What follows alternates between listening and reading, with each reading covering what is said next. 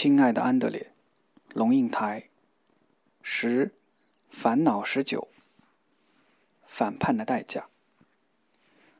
妈妈，又是一个星期六的晚上，坐下来给你写信，但是我有心事。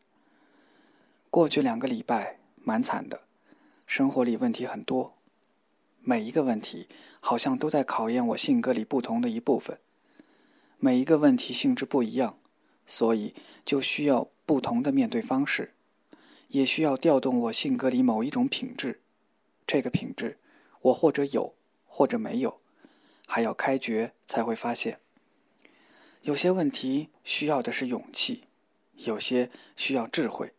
反正烦恼多多，其实也都不是什么真正严重的事。但是你知道，给生活加料的通常都是些芝麻小事，不管是好的还是坏的。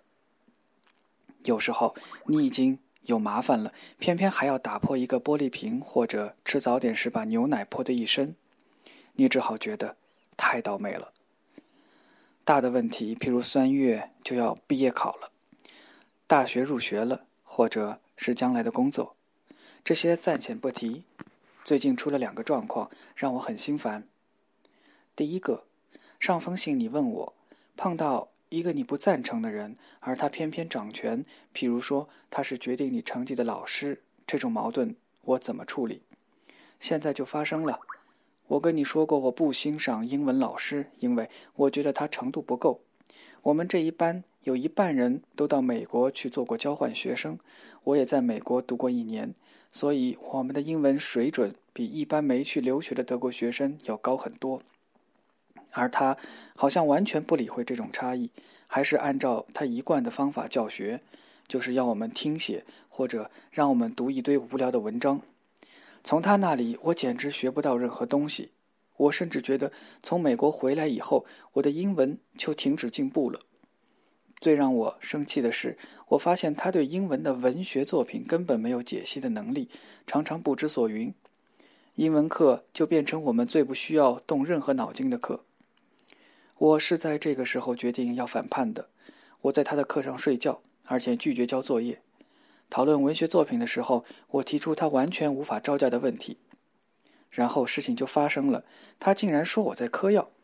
他去跟我的导师说：“我上课没精打采，而且不交作业，一定是因为嗑。”导师就来找我谈话，连同学都以为是真的了。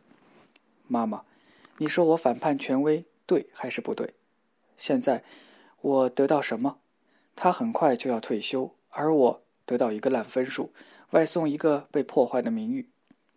我不是不知道反抗权威会有后果。也想过是否闭嘴做他的乖学生，但是最后我还是用消极罢课去抵制他，因为我实在受不了他无知的人假装有知识，还要对你指指点点。我的理性毕竟败给了我的情绪，而现在他给我那么多麻烦，我的好胜心又被挑起。我想，嘿，我就做给你看看，我可以在最短的时间内把英文成绩扳回来。这样，他是不是会开始理解我反对他是因为他教学太烂？我第二个麻烦嘛，你大概已经等了十九年，等我来告诉你。没错，女孩子。两年前，当我很多好朋友都在谈恋爱的时候，我对女生一点没兴趣。不是我晚熟，而是我有太多其他的兴趣，譬如足球，而且我确实不太容易坠入情网。但是，自从在美国有了一个女朋友以后，哈，没告诉过你，你就当我忘了说吧。我一次又一次的不断的坠入，而且一次又一次的失恋。有时候我在想，怎么老是被人甩了？搞不好我有问题？开玩笑的，老妈别紧张。上个礼拜我又失恋了。寒假里，他遇见了一个荷兰男孩，就跟他好了。老天，这个家伙连德语都说不好，他们得用半生不熟的英语沟通。我很难难受，当然我的自尊心也被伤害了。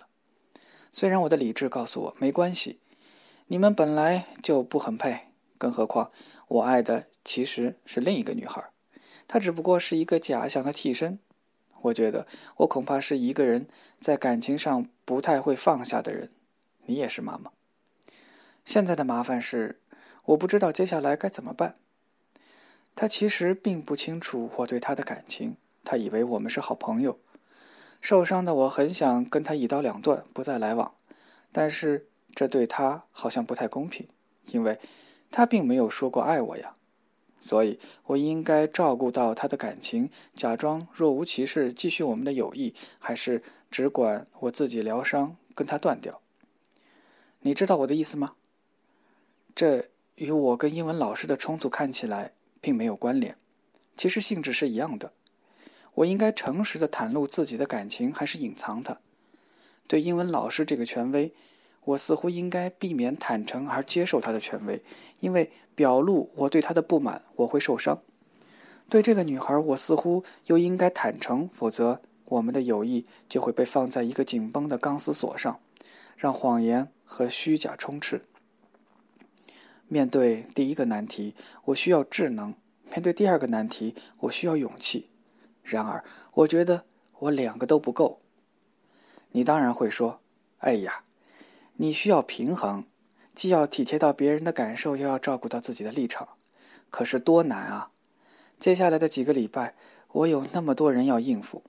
不，事实上，是在接下来的一生中，我有那么复杂的人际关系要应付。